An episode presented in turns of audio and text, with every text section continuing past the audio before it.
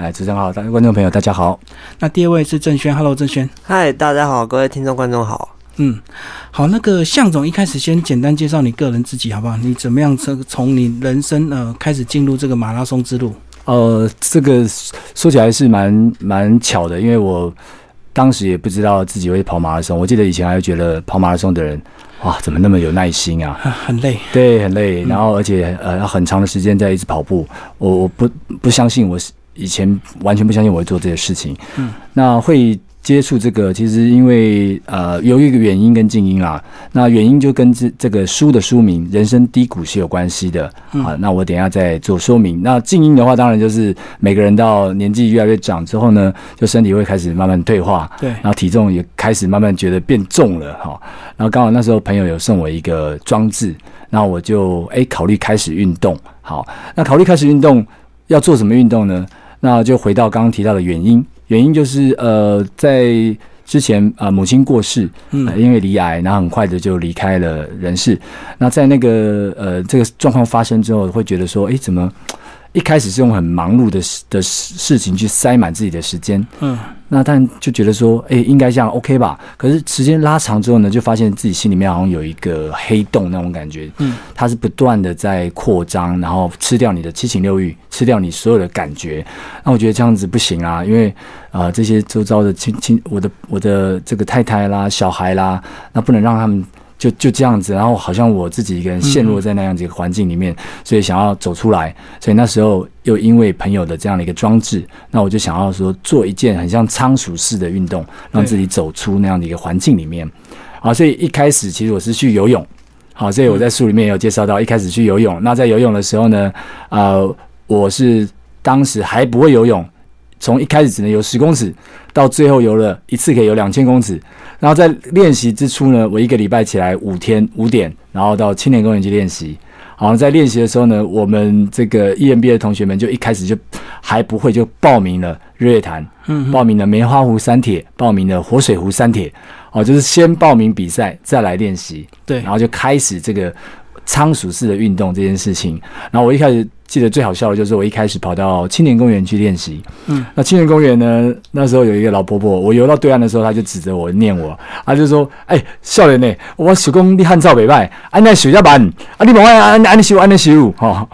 就很多，就对，对，很多的老公公老婆婆就来指导我哦，因为青年公园那边早上都是比较老公老婆婆，对。”吓得我就落荒而逃到其他地方去练习啊！我到台科大的游泳池去练习。好，那后来在参加完三铁之后呢，发现这个时间耗的比较长，那我就专心在跑步上。那因此而踏上了这个跑步之路。那您刚刚提到，就是说为什么走到这个跑步之路，大概有这样的一个渊源。好，那向总，其实在这本书里有多次提到你跟你母亲的一些感情，对不对？其实你是跟母亲有特别感情深厚，所以让你在呃一开始的跑步是为了逃离这样的一个伤痛，麻痹自己吗？是可以这么说啦。但其实我们在母亲在世的时候的相处就很自然，但我们是比较传统的东方家庭，所以很多很多的这种可能呃嘴巴上说说啊我爱你啦。或者是说这个这个呃是肢体接触啦、过节啦，其实我们家里都不来这一套的。所以以前我们就是在在这样子一个比较封闭的情况下去做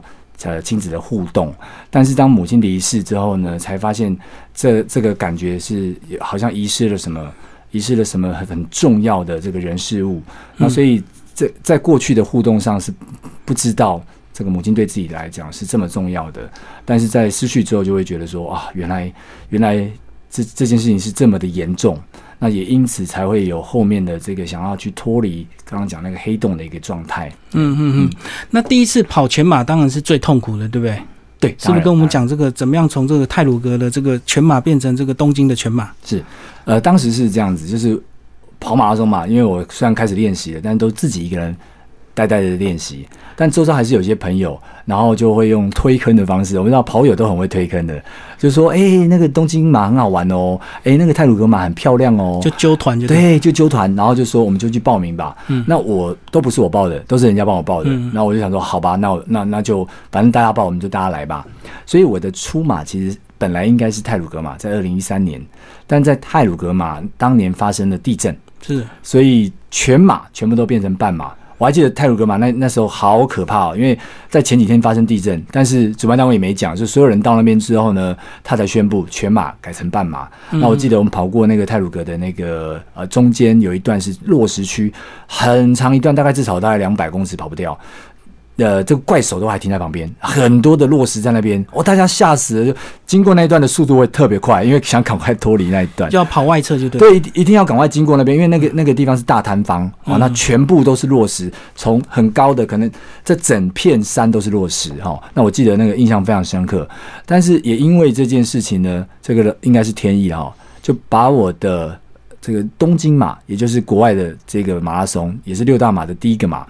它变成是我的出马，那变成是我的出马之后，就变成是一个非常浪漫的一件事情了。好，因为我到了现在，其实所有的跑友都很想去东京啊。可是我们那一年的东京马却是很容易就抽中了，好，我也不知道为什么。那所以因为这样子而踏上了东京马，所以我最后是做了大概八个月，总共一千零四公里的训练之后呢，走向了东京马的赛道上面。那当然当时。坦白说，蛮认真的啦，嗯，好，认真的去练习，然后呃，呆呆的，我只能说呆呆的，因为我最初我在练习的时候呢，没有带任何的目的，我最初的练习就是希望就是摆脱刚刚的情绪嘛，对，所以，嗯，我能做的事情就是穿上跑鞋，我就觉得哎，人会放得更轻松一点，所以我当时就是这样子去做的，然后呃，东京马出马当然非常累。因为我那时候有设定一个非常远大的目标，我希望我在三小时二十分完成。嗯，那最后我是完成时间是三小时二十二分五十五秒。那其实有大概有做到我要做到的，可是我记得我跑完之后呢，有两件事还蛮好笑的。一件事是。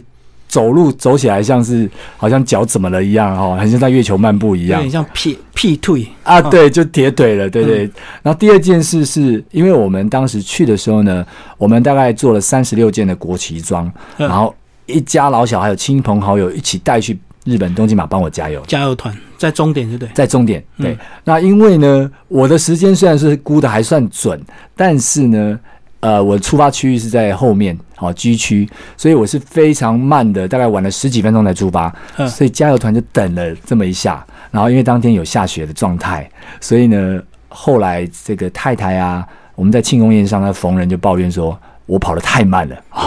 他就提到说，我这跑得太慢，让他们等了很久哦。所以，我我这个经验是对我来讲是非常的有趣，因为我已经很尽力了，还被嫌慢。然后我后来太太自己跑完全马之后，她才知道他是用多么严苛的标准在要求我。是哦，主要是要分区跑，人太多就对。对，尤其东京马就是它是分区，然后你的报的成绩，东京因为日本的跑马拉松人非常厉害。嗯，我当时是报四小时半的。在这个时间，其实还没跑过马拉松，就先报四小时半，就一排就排到了 G 区去了。嗯，所以所以越快的就排前面就对对对，就怕你影响到后面的人。是，他是用分区出发，然后快的在前面，然后稍慢的在后面。所以最晚有报到几小时？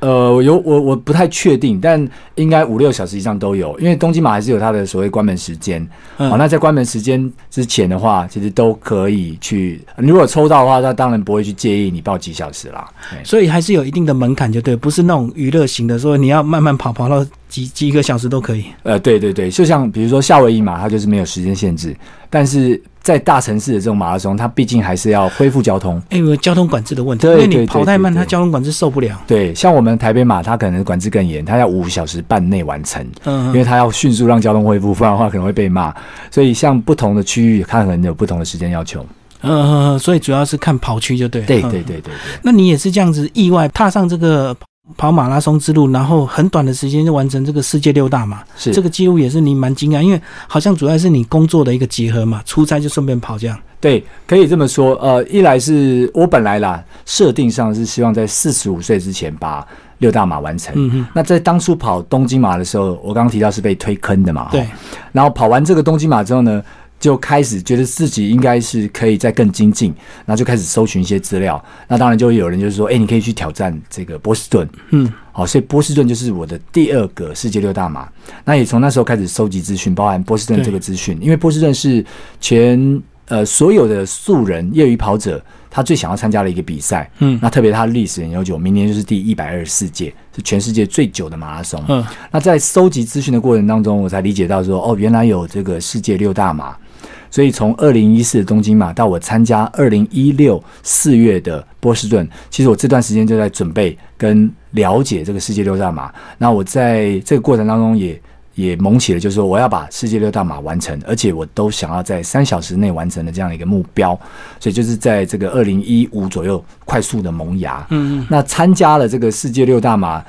呃，本来是要在四十五岁以前把这个六大马完成，但是因为您刚刚主持人刚刚有提到，因为诶工作上啦，有时候要到这个欧洲出差啦，有时候要到哪里去出差，这样的一个过程的时候呢，我就顺道的。就在几个几个这个机缘之下，把马拉松提前啊，比如说伦敦马就是其中之一。嗯好，那因为有些提前之后呢，所以我的完成时间是在五十一个月之内把这个六大马都完成，而且除了东京马是三小时二十分之外，其他都啊、真的顺利的破了三，呃大概三小时以内就都是三小时以内把它完成。所以这样算进步蛮快。那你是在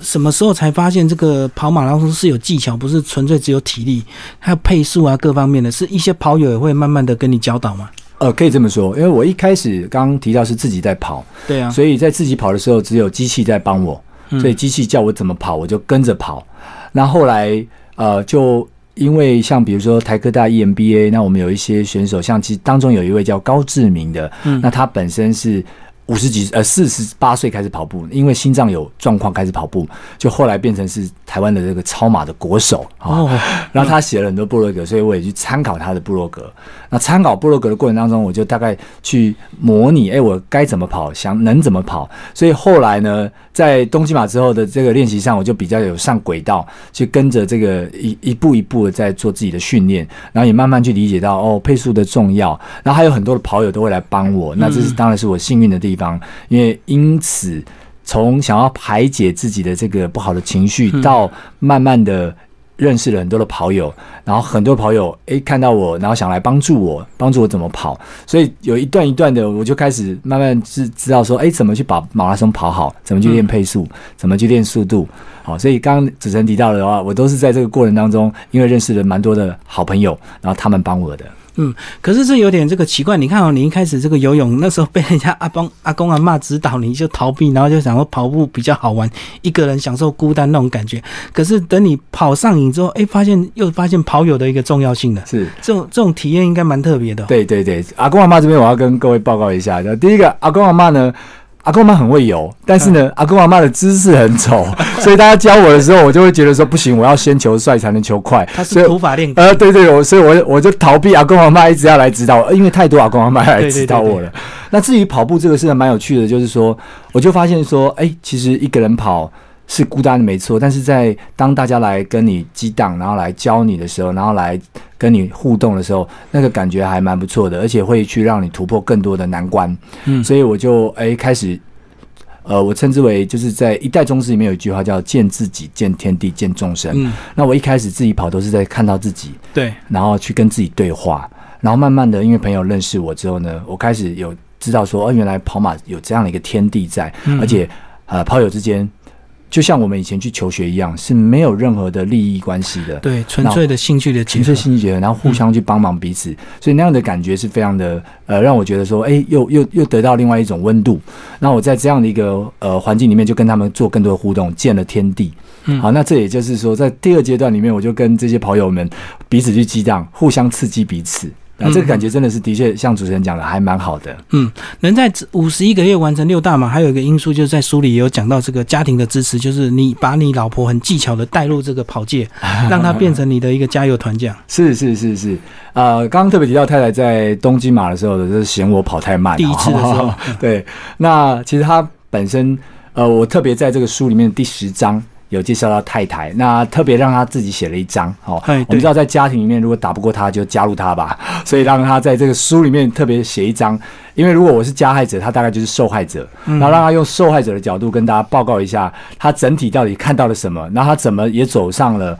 这个马拉松的这这条路啊。那呃，我觉得过去她。在书里面，这不是我讲的，这是他自己说的。他形容他自己是一个非常软烂的人哦，然后能躺不能不会坐，能坐就不会站。现代人都这样。现代人都这样。那他特别就是，嗯所以他的经验是很特别，就是说他走向跑步这段路的时候呢，那他呃也带给很多人不同的这种思考，特别是他的周遭朋友都有点有点吓到了，嗯，因为他的初半马经过我的训练之下，他跑得比我的初半马还要快，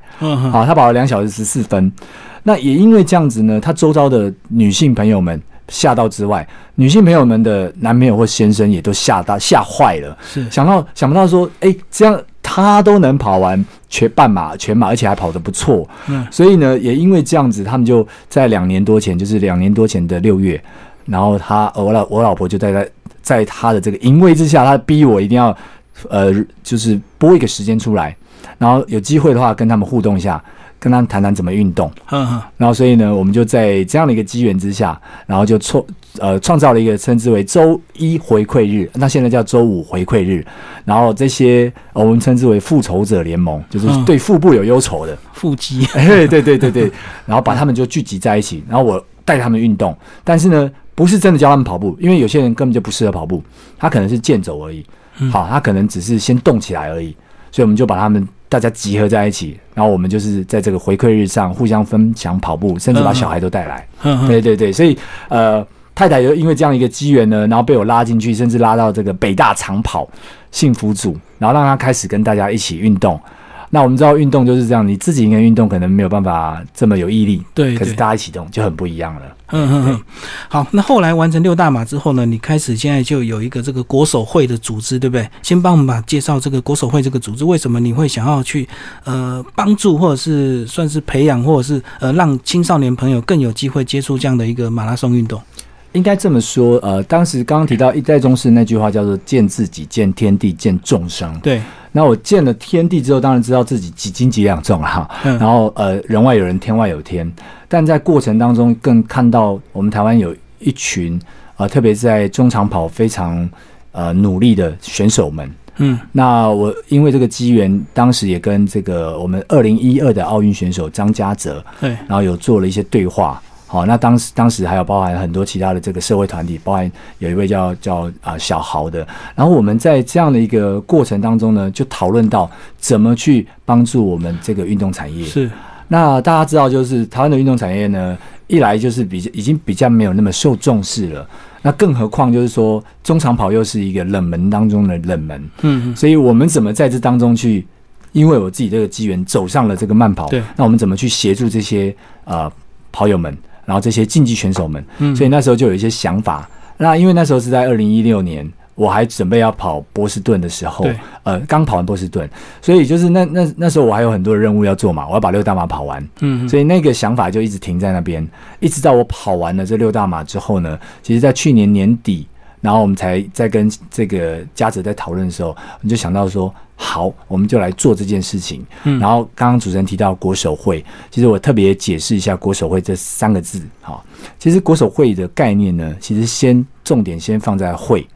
那在这个“会”这个字上面呢，我们是在汇聚不同的人才、不同的资源，然后不同的甚至是不一样的共识、不一样的一呃不一样的念头、不一样的想法，把它汇聚在一起，才有对话的可能性发生。嗯。那在这样的过程当中呢，把这个资源都群聚在一起了，然后重点再摆回到国手，嗯但是国手不是针对他现任他是现在的国手，而是我们把它摆回到选手身上，怎么让选手朝着国手之路迈进？透过刚刚会的可能性之后呢，让这个对话发生之后，再把这个资源，把这些可能的对他们有帮助的人事物，挹注在上这上面，让他们朝国手之路前进。所以国手会三个字是这样来的。所以我们在国手会上面，当然也想要做很多事情。就第一个。啊、我我想最最重要的就是说，其实前一天，呃，九月二九号，呃，我们台湾有一位女子选手叫曹纯玉，她也是国手会的选手之一。嗯，那她刚跑完柏林马，也破了全国纪录。那国手会当时就已经有先设立了一个叫做呃破全国纪录的马拉松奖金嗯啊五十万，然后就会希望说，我们是在今年的四月设立的。嗯那当五月一号开始到明年的四月三十号当中破了。全国纪录，不管是男子或女子的，他都可以来呃分享这个五十万的奖金。嗯那纯玉他在九月二十九号就破了全国纪录，所以他就已经取得了这个奖金的资格了。好，所以像这个就是其中国手会在做的一件事情。那我们当然还有做其他更多的，比如说呃，我们目的是希望选手他的过去被知道。他的现在被看到，然后跟未来他能够被看得到，跟看得到自己的未来，所以我们也做了一件事情，包含选手的第二专场。嗯所以选手队第二专场其实已经开了第六次课了。嗯这过程当中，我也邀请过呃常富宁主播，然后叶天伦导演，好，甚至未来还会去邀请一些讲师，他都是在各方各行各业里面一个翘楚。嗯，对，那呃，我们让运动员知道说，他的短暂的运动生命没关系，但是他还是可以把他本职学能发挥在其他地方，成为经纪人，成为教练，嗯，成为导演，成为呃这个主播都有可能。是，那我们从现在这个阶段就开始去启蒙他的可能性，嗯嗯，然后让他可以更心无旁骛的在现在的。训练上面，因为你不用去担心未来的时候，你会更投入到现在。是是，然后让你的未来又被启发，但是呢，现在又能够好好的去专注。所以这是国手卫在很多的项目上想要去做的事情。那我们也规划了，像一兼二顾做了，就是一兼二顾来去做国手卫这件事的时候呢，就规划了这些平台，让其他人能够透过这个平台啊，把想要支持选手呢，透过这个平台来完成支持选手的这个目标。所以国手卫其实就是希望说，让这些选手有。更多的机会能够去取得更多不同的资源的益助，所以国手会不是在它是一个对话的平台，加进来之后呢，就选手现有的体系上能够更帮助到选手。那在这个平台上产生不同的对话，那我觉得这就这是国手会的一个初衷啦，希望对话发生。所以就是让选手在还没成为国手之前，不要让他中断，就对。是因为如果成为国手，自然国家就要培养了，就不是这个民间的责任了。呃，也呃，也不不完全国家能够完全培养啦，因为毕竟还是有那段时间嘛。对对。因为台湾的国手他不可能是一个终身职，嗯，所以他也他会在那段时间。那那段时间当然有有国家的资源注意，当然很好。但我觉得，呃，现在是强调呃这个民间。我们称之为高手在民间，我们有机会透过民间的力量，也能够给他不同的注意的时候呢，这些都是加加分的，是。哦，是一加一可能大于二的，所以我们应该是呃鼓励大家一起多去支支持我们这些选手们，特别是我是特别有感觉，就是说，其实我们的选手走到外面去的时候呢，当他有好的表现的时候呢，他可以让台湾更被看到，嗯，所以他可能是最好的外交工具，对，没错。只要透过一点点资源，他就做了很好的外交的这个行动。啊，就像我们去我在跑六道马的时候，我想要把国旗展现给大家看。冲终点的时候都对对对，因为其实这是同样的概念。他们的好表现让台湾被看见，那这个就是最好的外交。所以我觉得从运动上面去建构这个整体的台湾。这样的一个价值观是非常重要的。嗯，因为冲终点的时候一定就会被拍到，就对。是是是是是。好，那向总今天也带了国手会的其中一位选手，这个蔡正轩。一开始先把正轩介绍一下吧。好。呃，我我我想我们国手会现在目前当然是呃资源有限，所以选手是陆续在加入 啊。那当然加入的话，他这个是一个柔性的组织，我们怎么去协助他们，提供帮助给他们？所以呃，其中我在最近这个打输的过程当中呢，其实也会不断的会有不同的选手在不同的节目或者不同的场合会出现。那今天的啊郑轩蔡郑轩这这位选手也是蛮特别的哈。那他的绰号叫黑面菜，你先跟大家打个招呼。大家好。哎，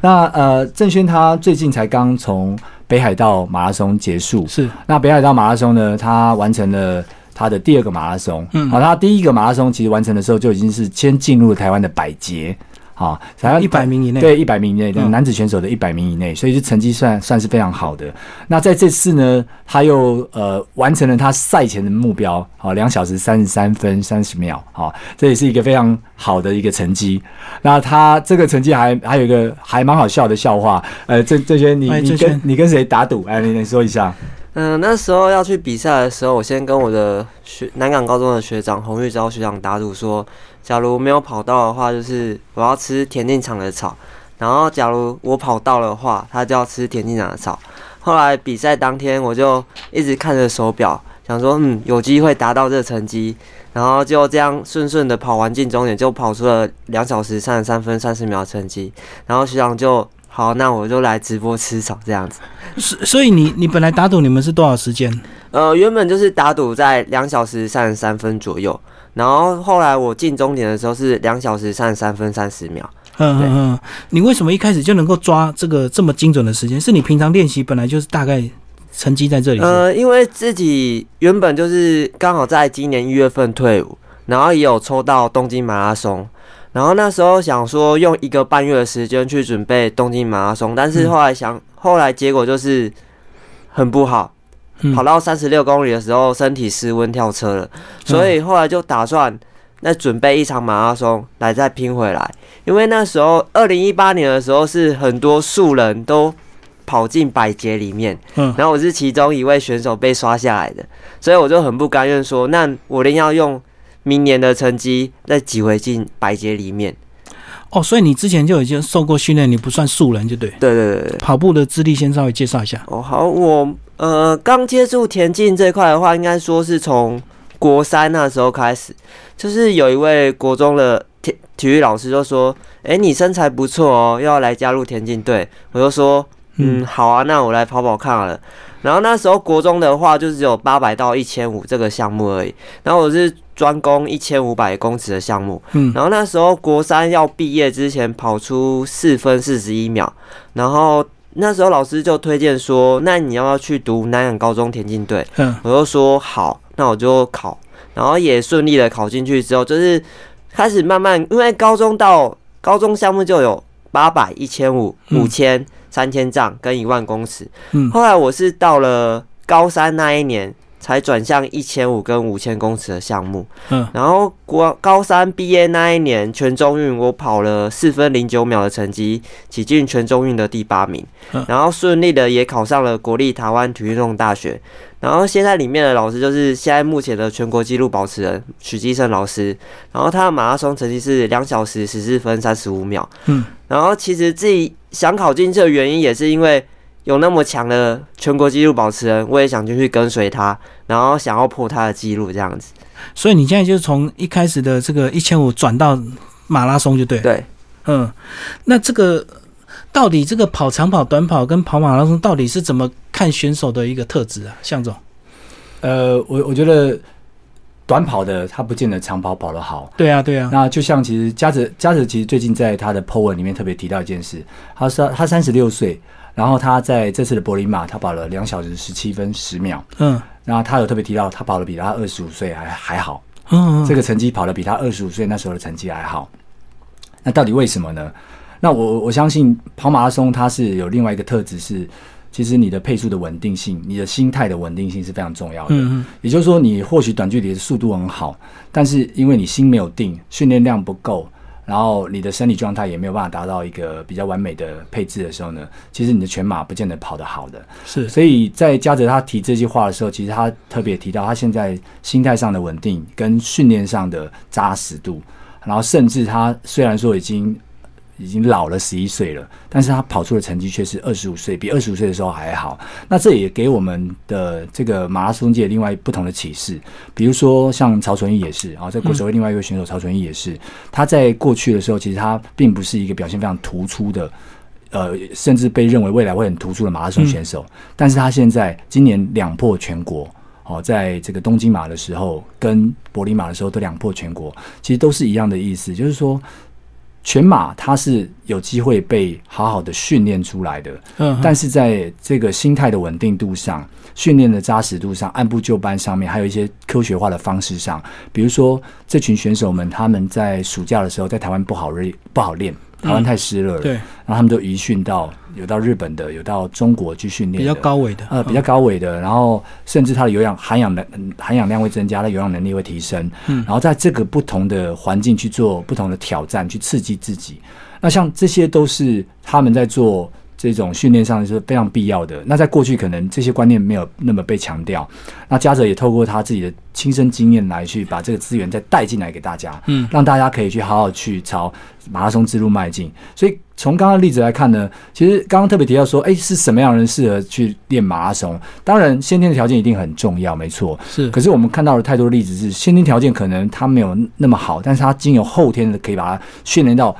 目前一定的程度，就像纯玉特别每次都提他，他在过去的的经验，但是现在却破了两次的全国，是一样意思的。所以其实台湾有很多是非常优秀的选手，他潜力非常好，他在高中国中时代他已经锋芒毕露了。但是在锋芒毕露的过程当中，怎么样让他好好的训练到下一步？这也就是为什么国手会想要去做这件事情的原因。因为当他看不到未来的时候，他不会投入，他会放弃，他会放弃。嗯，他不投入，他心态不稳定，他没有好的扎实训练，他没有好的计划，他没有一地训练的话，他很难达到一定的标准，甚至突破再突破。嗯，那这是刚刚主持人特别问到，其实有很多的原因环环相扣。那我我不会觉得说谁一定不适合练，其实现在有太多优秀选手适合练，但是在这一块里面如果没有未来的时候，他是不会容易投入到这个区块里面来的。嗯，所以国手会就是给他们一些希望、跟未来、跟资源，就对。是，是嗯以现在来讲，这十二位选手，呃，未来一定会更多。好，因为我们不会去限制任何选手，就像我们的第二专场训练，上次来的来的人里面呢，其实已经很多是不是在慢跑了，甚至有冰球选手，甚至有 三铁选手、游泳选手，因为我们希望是这个产业都能够呃受惠，所以在这个过程当中呢，其实我们在做的是各种不同的 input，所以现在可能是十二位选手，当他表现被看到的时候呢，大家就知道说这样做是有未来的。那我我们这样的一个对话的平台，就会有更多的资源去挹注，然后去帮助他们。那这是一个初衷，所以国手会可能现在做的是有限，但是它是有机会造成一个对话发生的。嗯，好，郑轩讲一下当初你的教练是怎么样鼓励你从这个呃短跑到进入长跑，他看中你身体什么特质？呃，因为上了大学之后，徐老师就看见我说，嗯，你身材很高，然后腿又很长，这样有帮助哦。对腿的距离比较长是吧对啊，因为你假如身高高的话，你比比矮的人跨一步，就是很他们一大步这样子。然后他就说：“那你之后有没有想不想转战马拉松看看？”我就说：“嗯，好，那我来转战看看。”然后就在二零一七年的时候，我就约了我一个学弟跟我一个同学说：“那我们来报今年二零一七年的台北马拉松，来挑战我们出马看看。然后我们他们就说：“好啊。”因为那时候我们也没有马拉松的成绩，所以我们也是用跟一般人一样用登记抽签。哦，用抽签。对，然后抽签到的时候，那天公布结果就是我们三个都有抽到，嗯就是我们开始了马拉松之路的开始。虽然呃准备马拉松这一块真的是相当的累，会很想逃避，因为你每次跑长距离都是要跑很长，三二十五到三十，或者是三十五到四十公里这种距离，嗯，你都会跑到很很怀疑自己说，为什么我要继续跑？是因为因为感觉就是说跑这么久，我们到底会破最佳吗？还是会拿出什么好的成绩出来？这样子就会开始慢慢怀疑自己，说我们到底为什么跑这么长，到底有什么意义？后来后来想说，呃，反正我们都练了这么久，都练了这么辛苦，那我们就继续坚持下去，搞不好会有美好的果实出现。对，后来我们到了比赛那天。我们三个就是，我是跑第一个回来，两小时三十六分三十三，嗯然后我另外一位同学是跑二三七，然后我学弟跑二三八，因为我们那时候没有第一次接触出马，所以我们都是先跟着女总一的黑人，然后跟到二十五公里的时候，我们再自己慢慢的开出去，嗯然后跟着就是跟着练习的那种节奏跑出去之后，然后发现到原来马拉松是这么艰辛、这么难的一件事情。第一次，你个人觉得你的成绩怎么样？呃，因为之前都没有接触过马拉松，只有接触到半程，所以嗯觉得那一次跑是蛮不错的，然后就挤进了台湾历代百节的九十六节。嗯，对，所以你自己也蛮讶异的，这个对，就很压抑，说，诶，我原本是一千五跟五千的选手，然后原来我跑马拉松也可以。可在这之前，你没有任何的这个马拉松的训练吗？就是刚刚不是也提到，其实配速很重要。教呃，有那时候就是我们报完名之后，我们就跟教练徐老师讨论之后，哦他就说：“那你们三个就好好准备马拉松的课表。”然后我们准备了大概十六周，就是因为我们准备一个赛事都是抓十六周左右，嗯，对，然后去准备这场赛事。然后假如你状况不好，也是要跟老师讨论说今天练习的状况如何，然后。呃，身体就是，假如你有感冒或之类，也是要跟教练讲这样子。哦，就是四个月来准备一个赛事就对。对对对对。那这四个月的这个呃训练的流程是怎么样？是天天都要跑吗？有没有休息日啊？有有呃，有，我们主要都是跑长距离的时间，我们都是在礼拜六，然后礼拜三我们会固定休息这样子，嗯，然后礼拜天也是就是礼拜六跑完，礼拜天也是休息，然后我们主要课表都是在礼拜二跟礼拜四这样子，嗯。然后一三五都是做一些慢跑或者是做一些激励的训练，嗯，对嗯。所以长跑的训练就是在礼拜六，对，礼拜六的 LSD 的距训练，然后一次就跑完这个全马的距离，是吧？呃，不一定，有时候会每个礼拜的距离都会不同，有时候有可能先从二十公里开始。嗯然后二十五、三十、三十五、四十，再慢慢累积上去。对，嗯，哎，向总，听完你们这两个这样的分享，其实马拉松除了这个身体的素质之外，其实好像规律的生活也很重要。那饮食有没有差别啊？有有有差别。呃，基基本上我是很爱乱吃的人，嗯。所以其实在这个马拉松过程当中呢，其实开也开始有时候会去调整很多的饮食习惯，特别在比赛的前一个月，那我会做很大幅的调整。嗯那所有很大幅的调整，就是有有一些这个怪怪的东西我就不吃了，因为大家知道说吃完了之后，哎，你你这个拉的时候就会乱七八糟的对，好、那是不舒服的。更何况是比赛的时候，有很可能会遇到状况，嗯比如说突然想拉肚子啊之类的，所以就变了很多东西就要要要忌口，好忌口。所以这个饮食状况的调整也会造成生理上的改变。嗯好，比如说我到了最后这个一个月的时候呢，我我我自己吃什么拉什么这件事情呢，你会感觉就是会非常的直接，就是你你会知道说你身体的状态是属于还一个非常好的状态。嗯嗯，好，然后身体是非常的回归到好像是我我不我没有那么夸张，但是很像回归到新生儿的那种概念，就是身体是非常的纯粹的，变敏感了。对的，会变敏感，然后你会很清楚知道说自己现在的状态是好或是不好。那这个是唯有你你当你的生活控制到一个最简单的时候，你才会发现到这样子一个一个好处。所以刚刚主持人提到的没错，其实马拉松也是在做一个自己生活的控制，嗯习惯的控制，然后甚至在跟自己对话的过程当中，那你会遇到很多的挑战。是啊，就是刚刚这诱惑吗提到的很多诱惑啊。对，那你怎么去？你怎么去呃调调整自己的生活作息，去面对这样的一个诱惑？你很容易就被放弃了。好，对你很容易去放弃这这些一切，因为其他的事情更美好。嗯嗯，那主持人一定记得我刚刚提到的，我一开始我为什么能逃避这诱惑？因为我我正在排除我的这个情绪。对啊对啊，所以那时候就是呆呆的，坦白讲就是呆呆的。好，那我觉得这回过头来讲，这些选手是才是真的是很厉害，也很辛苦的，因为他们为了这个而练，除了最纯粹的喜欢之外，其实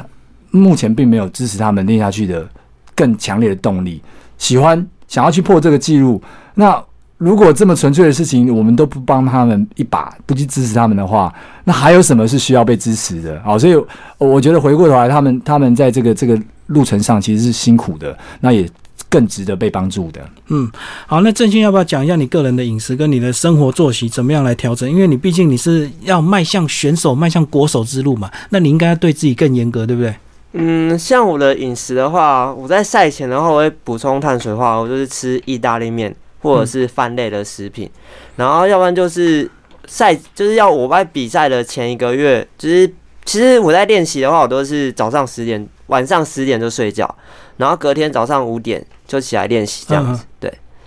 然后平常饮食其实我是很正常规律的吃，不会说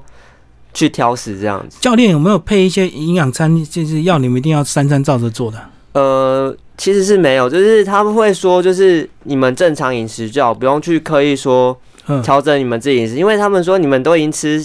已经吃习惯，就不用去刻意去调整，因为怕你们去刻意去调整的话，会变成就是吃坏肚子，然后哦，反而就是、不习惯。对，反而会不习惯这样子。嗯，那其实选手应该最怕就是受伤，对不对？那向总帮我们讲这部分好不好？怎么样来预防受伤？呃，我觉得受伤这件事情是对我来讲，我跑马拉松反而比较少受伤这个状况啊，嗯几乎是没有啦啊。但我我反而是因为有从事其他运动会受伤。哦，其他运动。对对对，比如说呃，当然就垒球啊这种的，嗯，因为其他的运动它比较强调爆发力，哦，像打篮球也是，哎，篮球也是、嗯对。然后在马拉松呢，它反而是比较是耐力型的这个运嗯。运动，所以当你的这个肌肉形态转换的比较是偏重在耐力型的时候呢，其实你可能一来是我们也老化了嘛，年纪也变大了，所以在这个爆发力的这个运用上，它的肌肌群也慢慢变弱了，所以其实在这个转换上面是容易受伤的。嗯。好、那我我觉得马拉松本身呢，你要是呃避免受伤，当然因为